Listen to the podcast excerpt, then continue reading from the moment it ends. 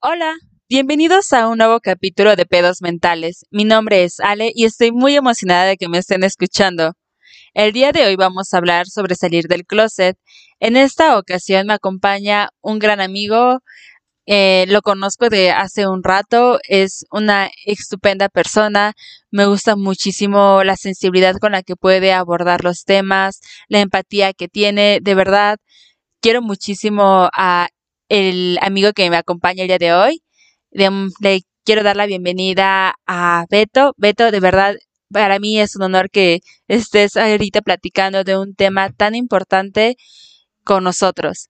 Muchísimas gracias por haber aceptado la invitación. No, gracias a ti, Ale. ¿Cómo estás? Bien, gracias.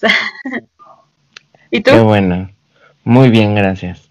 Bueno, el día de hoy vamos a hablar, como bien lo dijiste, acerca de cómo salir de closet. Em, yo me identifico como una persona homosexual, soy un hombre gay, eh, desde hace ya varios años.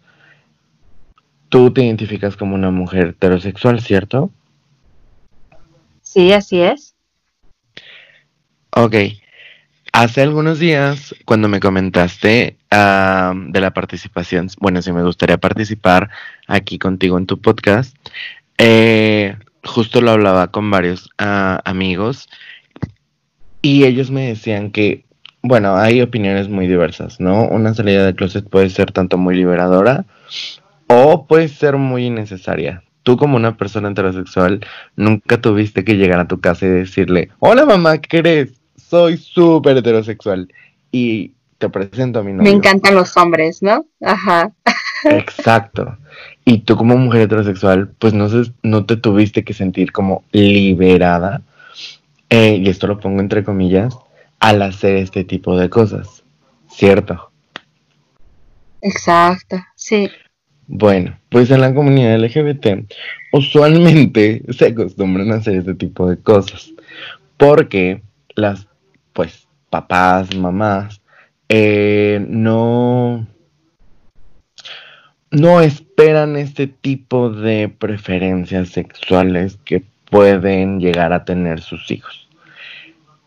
Lo comentaba contigo la semana pasada, la, ay no, ¿cuándo lo comentábamos?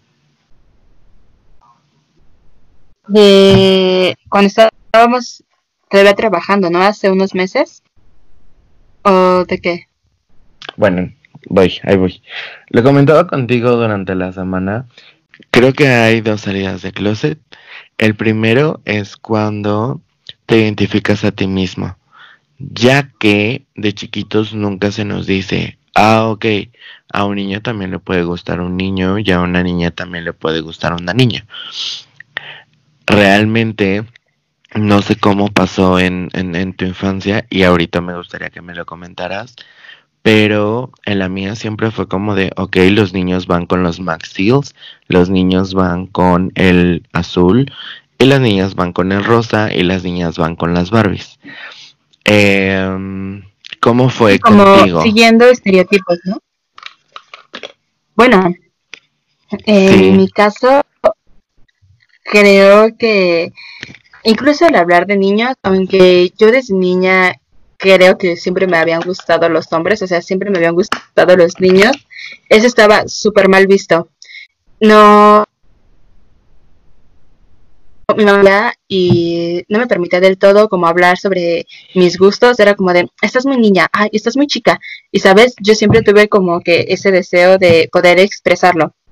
Pero no me imagino qué tan complicado hubiera sido si yo le hubiera dicho a mamá como de, que sentía atracción por las mujeres, por ejemplo, o que no me identificaba como a mujer, como porque tan solo en mi casa son muy cristianos y son como de seguir mucho la religión, a ideas muy cerradas.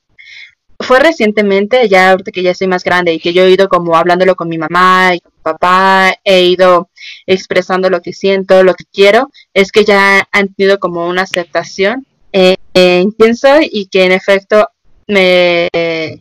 Ah, y, que me han aceptando como soy y también mi sexualidad, ¿no? Porque también eso fue un problema, quizá no tanto como de que tuviera otras preferencias, pero el hecho de aceptar de que a mí me gustaba tener novio, que me gustaba salir, que no una relación únicamente hasta para, para el matrimonio, ¿sabes? O sea, esa idea de que con quien me presentes es con quien te vas a casar, también fue un desafío. Entonces, a lo mejor yo siento que sí la tuve complicada, pero no, no tanto como a lo mejor una como a lo mejor hubiera sido si hubiera tenido otra preferencia. Claro. Pues hoy en día, digo, al menos yo cuento con tres sobrinos maravillosos a los cuales les hemos dicho, eh, tanto sus papás como nosotros, como sus tíos, que está bien que les guste el rosa siendo niños, está bien que les guste el azul siendo niñas, y que ellos van a decidir con qué persona pueden estar en algún futuro, ¿sabes? Creo que justo este tipo de información desde chicos podría orientarlos mejor a, cómo descubrirse. Eh, vuelvo al punto en el que estamos eh, hablando o explicando el, primer closet, que es el interno para mí. Eh, varias personas de la comunidad me voy a referir a hombres homosexuales, creo que el primer paso para salir es diciendo, ay, hola, soy bisexual. Cosa que no me parece tan justa y hoy en día, em, pues me parece algo complicado porque ya hay más información. Pero antes era como de, ok, voy a decir sí, soy bi, porque pues no estoy ni tan tan, ni tan muy muy, ¿sabes? Eh, estar en medio era como, ok, no, soy tan discriminado. Eh, pero igual, o sea, la aceptación de, de, decir, no, pues no, o sea, sí me gustan nada más los hombres y, y ya tengo que, digo, ya estando en, en esta parte de ser bi, pues ya después como que si te avientas y dices, no, pues sí, siempre sí, este, se sabía, ya. Eh, pero imagínate una persona que, como tú bien lo decías, ok, sí, soy niña, me llamo Alejandra, pero yo no me siento como Alejandra, me siento como Alejandro. ¿Cómo es todo este, este proceso, sabes? De decir, ok, sí, soy bi, no, ahora soy homo, no, ahora soy trans. Porque ni ninguno de estos tres steps te sentiste como eh, seguro de ti mismo o te sentiste a gusto contigo mismo. Creo que ese es, ese es el más importante y es el más difícil porque luchas contra mí, a ti mismo, luchas contra lo que te han inculcado y estás rompiendo una cadenita de... ¿Cómo llamarlo? Es que no me gusta decirlo educación, sino como creencias y como estereotipos entonces rompes con una cadenita que era la cadenita de educación de tu mamá y de tu papá. Y de ahí arriba de tus abuelos. Y de arriba de tus bisabuelos. Entonces rompes como con todo esto. Y eso es el, para mí, el más difícil que, que, que, puedes lograr. Al final del día, creo que como personas que nos identificamos como parte de la comunidad LGBT, eh, este primer paso te toma mucho tiempo.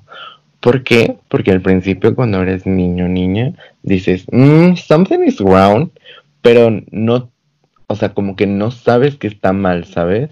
Como que no sabes que está mal el hecho de que no quieras jugar como con las autopistas, sino como con las Barbies.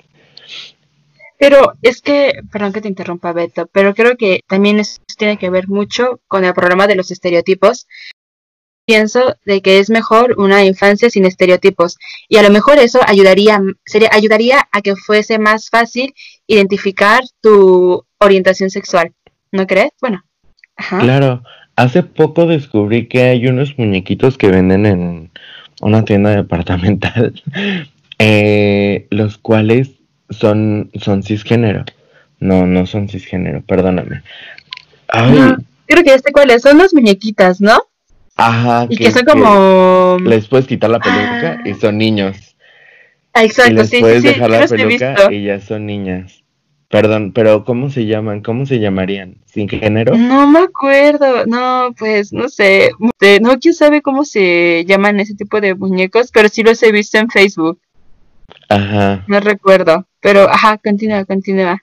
Bueno, eh, justo hace un tiempo vi en una tienda departamental que habían unos muñecos o muñecas, los cuales venían con de que tres outfits diferentes, cuatro outfits diferentes. Y dos eran para hacerlo como en su forma de si fuera un niño y otros dos si fuera una niña, ¿sabes? Y dije, wow, qué buena opción para los niños de hoy en día o los papás de hoy en día que le puedan decir como de, ok, aquí está tu muñeco, tu muñeca, y tú vas a decidir qué es lo que quieres que sea, ¿sabes? No es como, ya te compré la Barbie veterinaria carísima o ya te compré el Super Max Steel con una lancha enorme, sino como, ok, tú vas a decidir y lo que quieras, ¿vale? Supongo eso es un muy buen comienzo para dar este rompimiento de... Es que ese se acuerdo que eso nos toca ya como a nosotros y a las personas que empiezan a tomar como conciencia, dejar de repetir ciertos uh, pues sí, dejar de seguir repitiendo algunas conductas, ¿no? Dejar de estereotipar a los niños con lo que es para ellos y lo que es para las niñas también. O sea, el concepto de feminidad y de masculinidad, yo creo que han sido rebasados en realidad y se están redefiniendo. Podríamos empezar por eso, o sea, tomar como conciencia de lo que queremos para los más pequeños, lo que queremos para nosotros y bajo esa misma conciencia ayudar a los demás, ¿no? O sea, a lo mejor como tú dices, mis sobrinitos, yo igual tengo a una primita, o sea, todavía no tengo sobrinos, pero sí tengo primos chiquitos. Y desde ahorita, o sea, yo tengo como que me siento como con una responsabilidad de ayudarlos y de guiarlos como en algún momento algún familiar lo hizo conmigo, ¿no? Algún familiar mayor. Entonces, eso a lo mejor es lo que podríamos hacer nosotros desde, desde fuera para ayudar a los demás. Bueno, yo, claro, poner nuestro, poner nuestro granito de arena y si por decir como tú dices, no tienes, em, no tienes sobrinos, pero en algún momento los vas a tener. Eh, o tu novio que tiene sobrinos. Si tú le comentas este tipo de cosas, en algún momento puede que alguno de sus sobrinos le ayude o alguna persona que te escuche. Si en algún momento tiene algún sobrino, algún hijo y, así, puede que le pueda ser más fácil este, este primer paso para sentirte como más libre. Sí, como dices, ¿no? Es no presionar y dejarse de escuchar qué es lo que quieren, ¿no? Porque a lo mejor, como tú dices, no quieren el Super Max Steel o no quieren la, Barbie o a lo mejor a tu primo, tu sobrinito, tu hijo le gustaría a una Barbie, no sé, la Barbie juez, en mi caso, no sé, o la Barbie mm. veterinaria. a lo mejor le gustaría otro tipo de juguetes y no por eso está mal, o a una niña le guste armar legos, porque igual hasta dentro de eso también está como encasillar, ¿no? A las niñas solo les gusta esto y a las mujeres les gusta cuidar bebés y tener una cocinita y preparar cosas, o sea, también es otro problema, ¿no? Pero eh, escuchar primero qué es lo que quieren y permitírselos, ¿no? No necesariamente como de, ay, no seas joto, ah, no, eres este, no me voy a salir marica mi hijo, ¿no? Porque he escuchado muchísimas veces eso, como de que un niño se le antojaría jugar con otro tipo de juguetes que a lo mejor no son los que atribuimos a los niños, a su género, y los papás están luego, luego como de, ay, no me vaya a salir joto, ay, no, pues ten cuidado, ¿no? Claro, sí, sí pasa. No, pasa muy seguido. O cosas así, ay, no, qué feo, ¿no? Pero como dices, no, a lo mejor lo primero que podríamos hacer es permitirlos y escucharlos qué es lo que quieren, ¿no? Claro. Igual y, y después de, digo, ay, no sé, Ale, yo creo que muchas veces sí nos damos cuenta desde que las personas somos muy, muy, muy, muy jóvenes siendo niños, ¿sabes?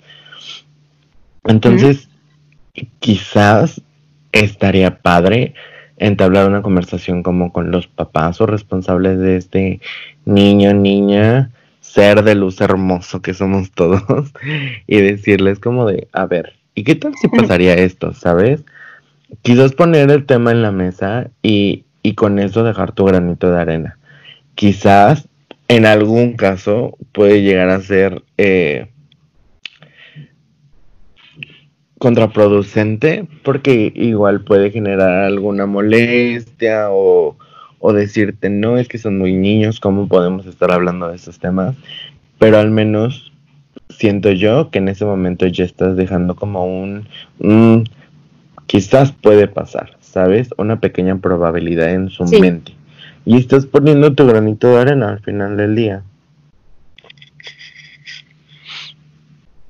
Ay, bueno, y como comentabas sobre ya a reconocerte a ti mismo, estaba ahorita haciendo como memoria y recuerdo que cuando estaba en adolescencia y pubertad, o sea, en un periodo de entre los 12 a los niños, igual como que tuve muchas dudas sobre mi sexualidad, ¿sabes? O sea, yo no estaba segura si realmente del todo me atraían los hombres o si me atraían las mujeres o si era sexual. O sea, era muy complicado, ¿sabes? Porque creo que aparte hay otro problema, ¿no? Como del machismo, porque yo veía niñas súper bonitas y decía, wow, están muy bonitas. Y luego, luego me cuestionaba, ¿qué? ¿Acaso me gustan? y realmente no era eso, era que se me hacían bonitas y no se los podía decir porque igual está esta idea de que entre mujeres había como que a competir, ¿no? Y pues eso está también feo, pero el proceso de identificarme también me costó trabajo y también me costó muchos años y aprender a expresar qué es lo que sentía y qué es lo que quería me ayudó a poder a decidir qué, qué, quería aceptar para mí, ¿no? O sea, cuál era la, el, el a mí misma. Entonces, creo que, como tú lo dijiste, es un proceso de años, no lo vas a descubrir de un día para el otro o en un par de meses, ¿no? A lo mejor es siempre estarse como preguntando a uno mismo y cuestionándose qué es lo que te gusta. Y como dices, en otras ocasiones ya es, es muy evidente, ¿no? O sea, ya lo sabes. Nada más es cuestión, cuestión de que tú mismo lo aceptes, ¿no? Claro. O que tengas la información suficiente. Muchas veces, también. como niños, yo creo que la primera vez que escuché algo acerca de la comunidad LGBT siempre fue eh, con una dirección enfocada a la discriminación, ¿sabes? Como el, ay, nena, ah, no seas nena, no seas este, puñita, no sé, tipo de palabras así, ¿sabes? Y obviamente cuando te las dicen, pues es una negación, es un no sé qué es, pero siento que es malo porque me lo están diciendo y están haciendo burla acerca de esto. Entonces, pues no, no, no, no pasa. Y al contrario, o sea, yo creo que si hubiera una parte en la que nos dijeran, ah, bueno, pues puede ser homosexual, puede ser bisexual, puede ser transexual, puede ser queer, puede ser asexual, puede ser intersexual. Eh, todo este tipo de, em, bueno, este amplio... Mm, em, ah, posibilidades, ajá. Estas amplias posibilidades que tenemos al pertenecer a la comunidad. Uh, sería como más fácil de acabar como con ese tipo de palabras discriminatorias desde muy chiquitos. Ajá. Y poderlo tener identificado para cuando ya estés como tú listo y decir, ok, sí, soy pues esto y esto y así me identifico y así me gusta.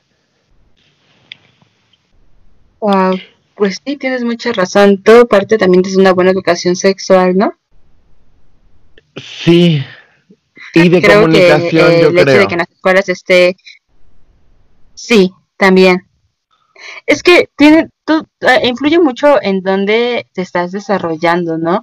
El apoyo que puedas tener de tus padres, de tus amigos, uh, la confianza que puedas sentir en ese momento como para poder hablarlo o comprenderlo. No sé. Eh, en mi secundaria, yo sí tuve un, estuve un compañero que era gay y era súper, súper discriminado. De verdad, yo creo que nada más éramos dos niñas, sus amigas, y de ahí en fuera todo el salón lo trataba mal. Luego, en mi segundo año de secundaria, todo mi salón era así súper homofóbico. Me acuerdo que tenía una maestra súper open mind y que me decía todo esto, ¿no? O sea, para mí era como mi adoración a esa maestra, la admiraba muchísimo. Y ella decía de que las personas de la, pues sí, los, homosexuales no necesariamente tenían que ser, este, portadores de alguna enfermedad, como que estaba desmitificando varios eh, estereotipos que tenemos hacia la comunidad, ¿no? Y todos mis compañeros así de que, qué asco, y siempre haciendo comentarios muy, muy ofensivos y negativos. Cuando hablamos sobre la adopción homoparental, o sea, te estoy hablando de hace como, no sé, ocho años.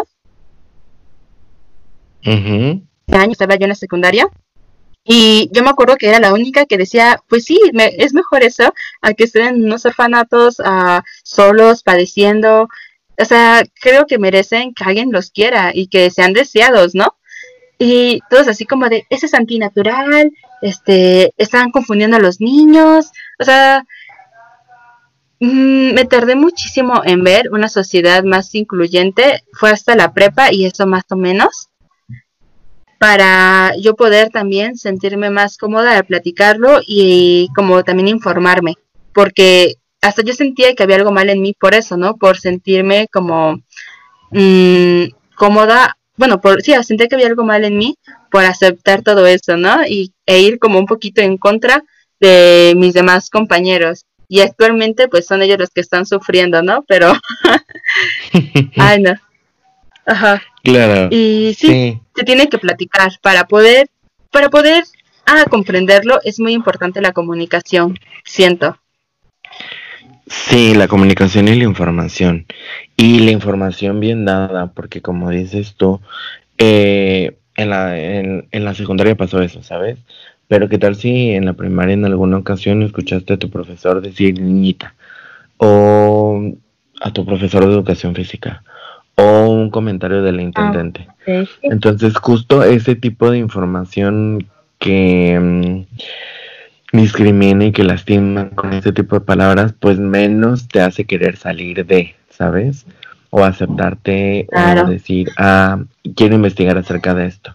Muchas veces, y qué bueno que mencionaste como esa etapa de, de la escolaridad, porque creo que muchas veces pasa la primera, primera vez en la secundaria cuando dices, ah, ok, sí, alguien ya me comentó que es este término y creo que está padre y creo que ya estoy teniendo más acceso a internet en, en el cual tú puedes buscar como más información. Porque muy pocas veces sale de mamá, papá, tío, tía o profesores, ¿sabes? Y justo estaba recordando que, o sea, como que siempre dicen que es la secundaria como no es la etapa de la, de la puntada y ellos se la pasan haciendo sus cosas y ya se descarrilearon y, y, digo, pasaron sin fin de, de, cosas, pero porque es un cambio y es un nuevo chip de información en el cual ya no estás como en, en esta etapa de, ay, sí, soy, soy un niñito bien en la primaria y como que ya dices, bueno, ok, no, ahora soy un adolescente y quiero empezar a descubrir nuevas cosas. Exacto, sí, es como los primeros pasos, ¿no? Sí. creo que también hay un problema, ¿no? De que ya creen que porque están en la secundaria ya tienen una gran madurez. O sea, no, no inventes, un niño de 14 años, de 13 años, de 12 años, todavía no tiene una madurez ah, emocional y psicológica como para realmente comprender del todo. Apenas está en su camino de, de autoconocimiento, ¿no? No, ni una persona de 25 años tiene una, ni una de 30, yo creo, tiene una madurez suficiente emocional. Este, para, pues, para aceptar Menos un adolescente de, 15 años. Ajá, continúa, continúa, perdón. Sí, no, no, no te preocupes. Pero, o sea, a eso es a lo que iba, justo. Ese es un buen comienzo aunque te caigas y, la riegues y, te sientas autosuficiente y autoindependiente y, y lo que tú quieras en esta etapa, obviamente vas aprendiendo de cómo todo este tipo de cosas, ¿sabes? Llega la prepa y mucho más libertad para ti, mucho más conocimiento, empiezas a desarrollarte con diferentes personas, empiezas a ver que hay diferentes, este, ay, ¿cómo decirlo? Etnias no, no, no es etnias, grupos sociales, vamos a dejarlo así, en los cuales puedes eh, identificarte más. Que está en la banquita de los ponquetos, que está en la banquita de los rockeros, que está la banquita de los reggaetoneros, que está la banquita de la la la. Y entonces empiezas a ver que, wow, o sea, no solamente éramos los de la, de la secundaria con un uniforme este café o vino o con un uniforme verde. Este, y no, o sea, hay una gran diversidad en todo esto para expresar cómo te sientes, qué es lo que te gusta, qué es lo que te gusta escuchar, eh, qué es lo que te gusta hacer, porque empiezas a ver que hay arte y que el arte sirve para expresarte. Y entonces empiezan a ver muchísimas cosas, ¿no? Este, ya, yo creo que ya en este punto, tú ya tienes un poco más de comunicación con mamá o papá. Y entonces puedes empezar a, pues quizás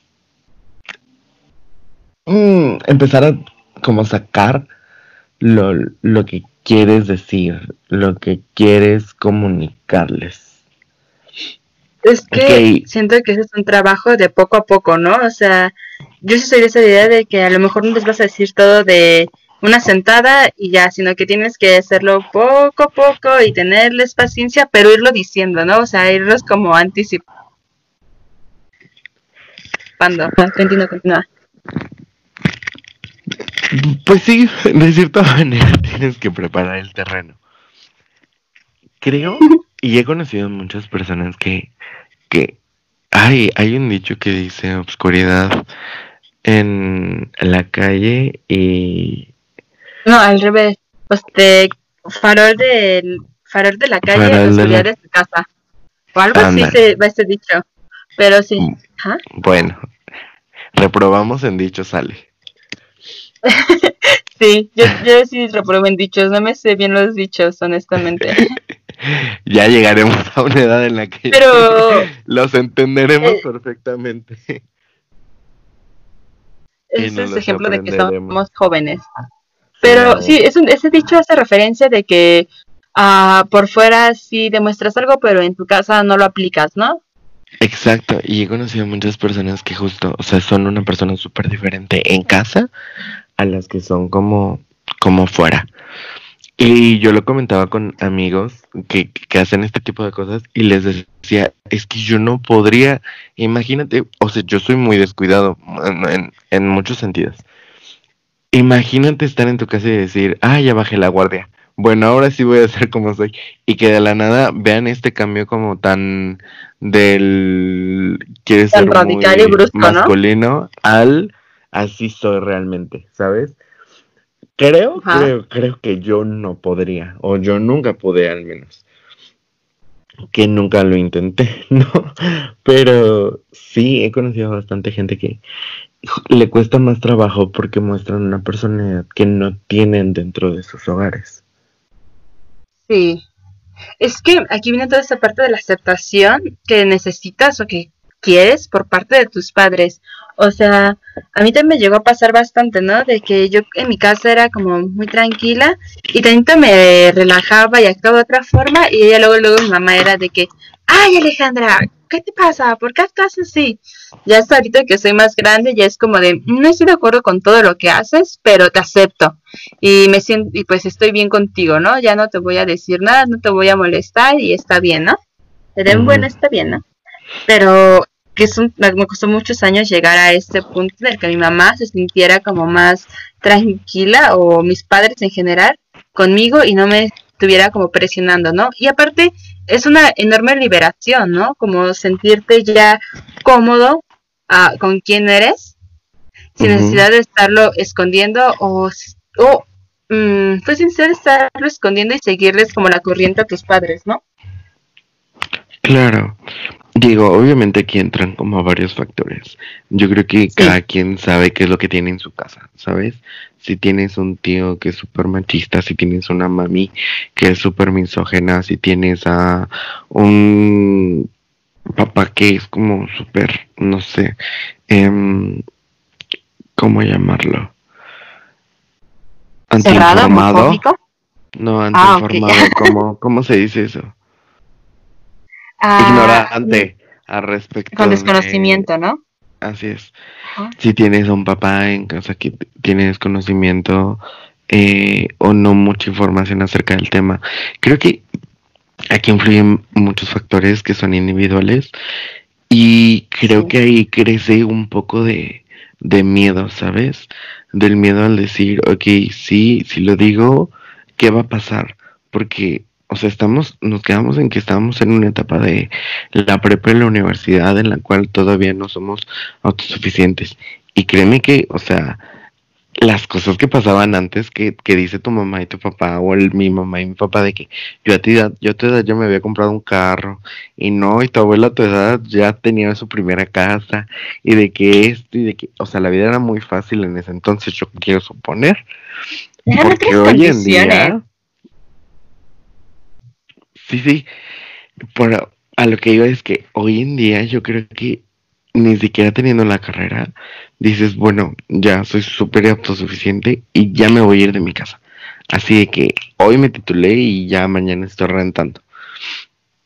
Yo creo que de cierta manera eh, tienes mucho miedo quizás por tu techo, por el que te dejen hablar, por el que se enojen, por el que hay muchas personas a las que le siguen pegando y lo siguen eh, tratando de llevar a la iglesia o tomar estas prácticas que esperemos que en este año ya se legislen y queden prohibidas, que son las de eh, la ¿Conversión? conversión. Entonces, Las terapias de eh, conversión, ¿no? Ajá. Sí, sí, sí, que son un tema por el cual pues estamos, estamos luchando. Que ya no se hagan, que, que se legislen, que, que las, estas personas que están lucrando con, con un tema tan sensible, pues paguen por hacer tanto daño psicológico, físico a una persona que no está mal. Exacto. Entonces. Ahí en, en, en esta parte ya vamos a pasar como al, al segundo paso de salir del closet como exteriormente. Creo que entran varios factores. Puede, puede ser que, que conozcas todo este tipo de situaciones que pueden haber en tu casa y, y no te sientas cómodo y no te sientas seguro. Entonces yo creo que la primera pues forma de salir al exterior diciendo hola sí, este soy Juanito y soy lesbiana, eh, bueno, pues sería como con tus más allegados, con tus amigos, ¿no? Porque tus amigos te pueden bien entender o quizás tu mejor amigo es súper macho alfa y, y el hombre es súper homofóbico. Entonces vamos ahí como calando, ¿sabes? Para ya después llegar al círculo más importante que creo que debería de ser la familia.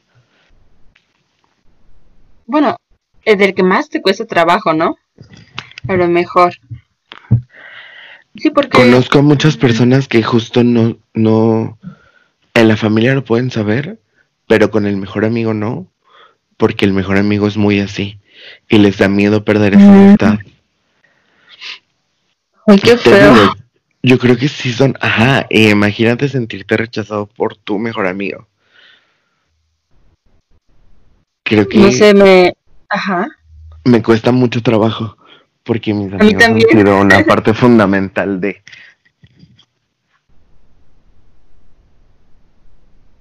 Eh, Sí, bueno, con el paso del tiempo yo creo que pues poco a poco te vas como soltando un poquito más y vas agarrando más confianza. Entre más información, más empoderado te sientes. Aparte, Y con la información, creo que hay que poner también, tener filtros, ¿no? Para saber diferenciar entre la información que te puede ayudar y la que es únicamente como estorbo, ¿no? Porque, bueno, actualmente ya hay más foros, ya hay más páginas ah, con información más objetiva, con, mm, ¿cómo decir? Este, más actualizadas y ya no meten como tantos prejuicios, ¿no? O sea, eso también es una ventaja de que eh, actualmente, o sea, en el año 2020 ya hay mejores, ah, pues sí, ya hay, ya hay información más clara y más objetiva, ¿no? Pero hace unos 5 años, 10 años, pues ese no era el caso, ¿no?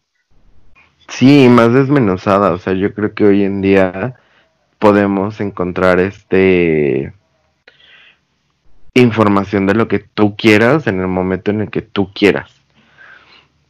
Sí. Este, y, pues sí, con ayuda del Internet, con ayuda de foros que podemos encontrar en las universidades o en foros que se hacen eh, con asociaciones eh, civiles, que, que justo pues el propósito es dar más información, la información que tú necesites o la información que a ti te gustaría tener para justo educar a tu círculo, ¿no? Eso es lo más importante, que con la la educación y la información que nosotros podamos proporcionar, proporcionar se pueda terminar esto de, de la discriminación y del miedo que podría generar como salir de. Wow. Y ahora, Beto, al salir del closet, bueno, cuando sales del closet, ¿qué te puedes encontrar? O sea, ¿qué... Ah, um, no sé, este, ¿por qué merece la pena hacerlo? Yo creo que un factor importante es que, como todos, yo creo que tú vas creciendo y vas llevando a tu novio en la casa. Vas diciendo, ay, voy al cine. Y te van preguntando, ¿con quién? Oye, porque pues tu amiguita está de que en el pueblo. Entonces, ¿con quién vas a ir al cine, sabes? Entonces, creo que eh, lo que te da o lo que te puede brindar el salir es justo ser más sincero y, y, más directo con, lo que está pasando contigo. Informarle a tus papás el, ah, voy a ir con tal persona, voy a estar en su casa, vamos a comer juntos, voy a al cine con tal, voy a salir aquí, voy a estar en tal lado comiendo con tal persona. Y entonces así, realmente en este momento en el que estamos viviendo, creo que es importante porque si tú no dices dónde estás, en México tú sabes que están pasando muchas cosas de secuestros y violaciones y de que ya no te encuentran. Entonces es como, ok, si no está esa comunicación, fácilmente un niño de 15 años puede entrar a una aplicación de, de y se puede ver con una persona y entonces ya no vamos a saber de este niño. ¿Por qué? Porque no le tuvo la confianza suficiente a sus papás y sus papás ni por enterados que estaban en este tipo de aplicaciones o que tenían ni siquiera estos gustos, ¿sabes? Entonces, por eso creo que es importante porque eso es lo que te da. Te da la facilidad de decir, ok, eh, te estoy informando, te voy a informar que voy a estar haciendo esto con tal persona. Y creo que de cierta manera sí te libera. Sí te libera porque no te tienes que estar escondiendo. No tienes que estar inventando una historia para que no lo vayan a ver mal. Eso es lo que te da. ¿Tú qué crees que te daría a ti? Bueno, o le daría a alguien más. No, pues sí, o sea, dejas de vivir tu vida como si fuese una mentira o como tú dices, una ficción, ¿no? Ya comienzas a tomar como uh, tu vida propia y eh, un reconocimiento de quién eres. O sea, y aparte en el tema de la seguridad, no lo había pensado así y sí es muy importante porque actualmente en México pues corremos muchos riesgos. O sea, ¿cuántos casos no, hay de secuestros, de trata de blancas, de la red oculta que de trata de órganos? ¿no?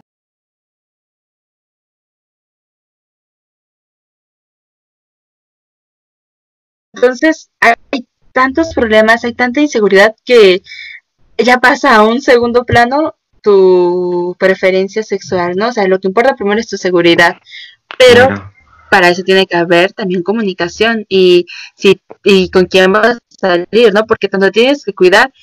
qué, creo feo, o, sea, porque, ajá.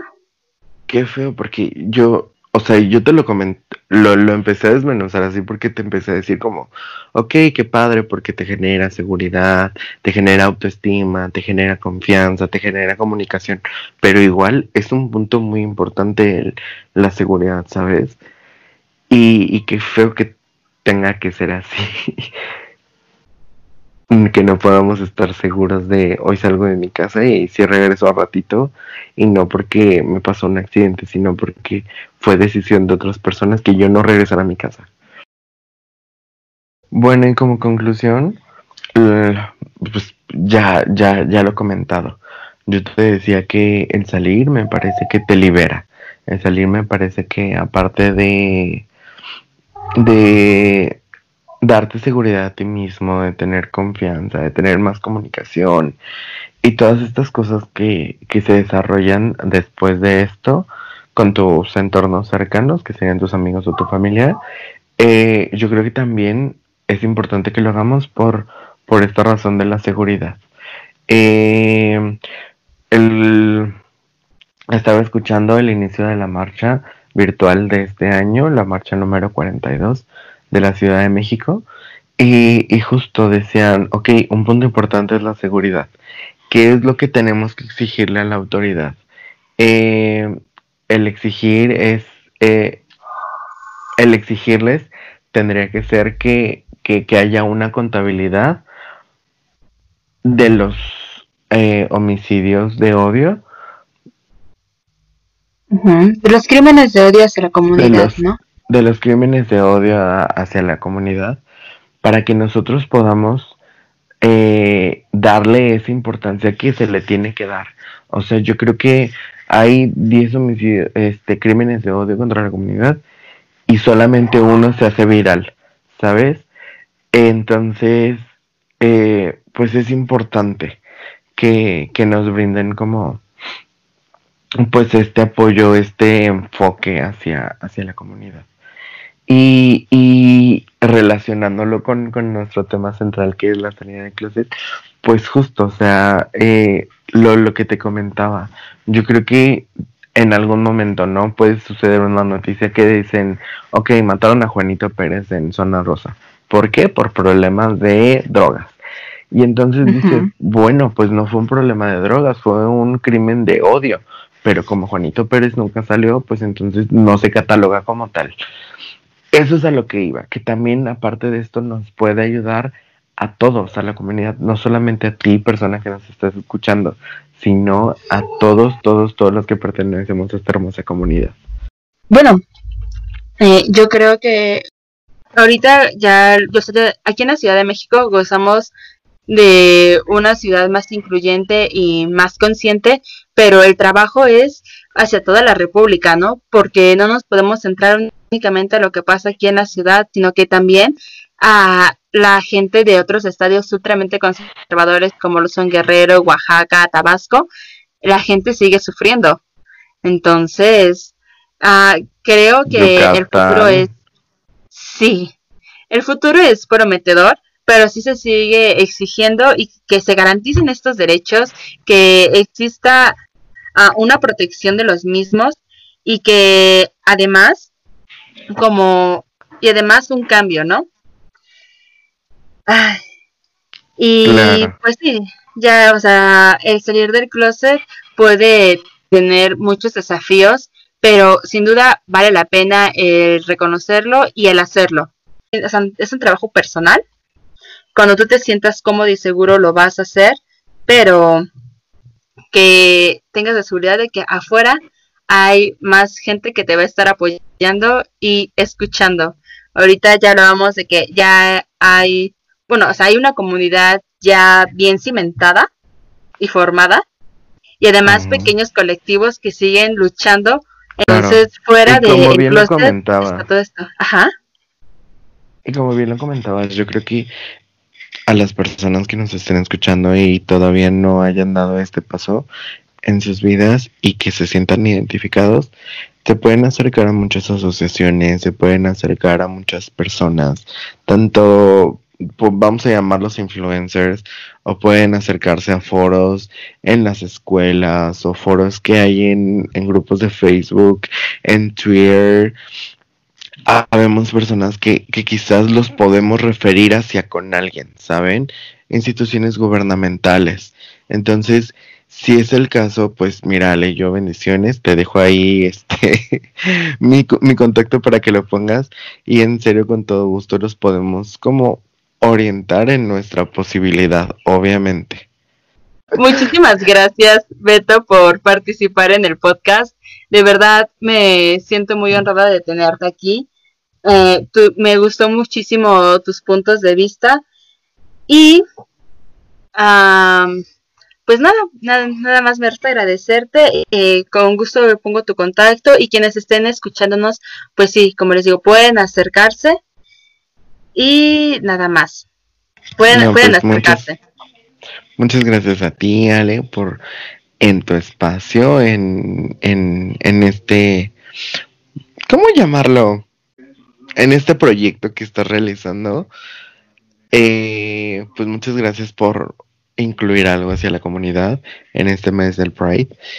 Muchas gracias por tocar estos temas y pues igual muchas gracias por invitarme. Cada vez que tú quieras, aquí estamos y, con mucho gusto, mira, una platicadita con una tacita de té y esto, mira, se convirtió, nos fuimos de que a lo social, nos fuimos de que a lo político, nos fuimos a todo. Bueno, uh, muchísimas gracias a todos por escuchar este capítulo. El próximo capítulo, este es el segundo capítulo de tres que tengo dedicados al mes del orgullo. En el próximo vamos a estar hablando sobre el marco normativo y derechos humanos. Entonces, nos vemos en el próximo capítulo. Que tengan buen día.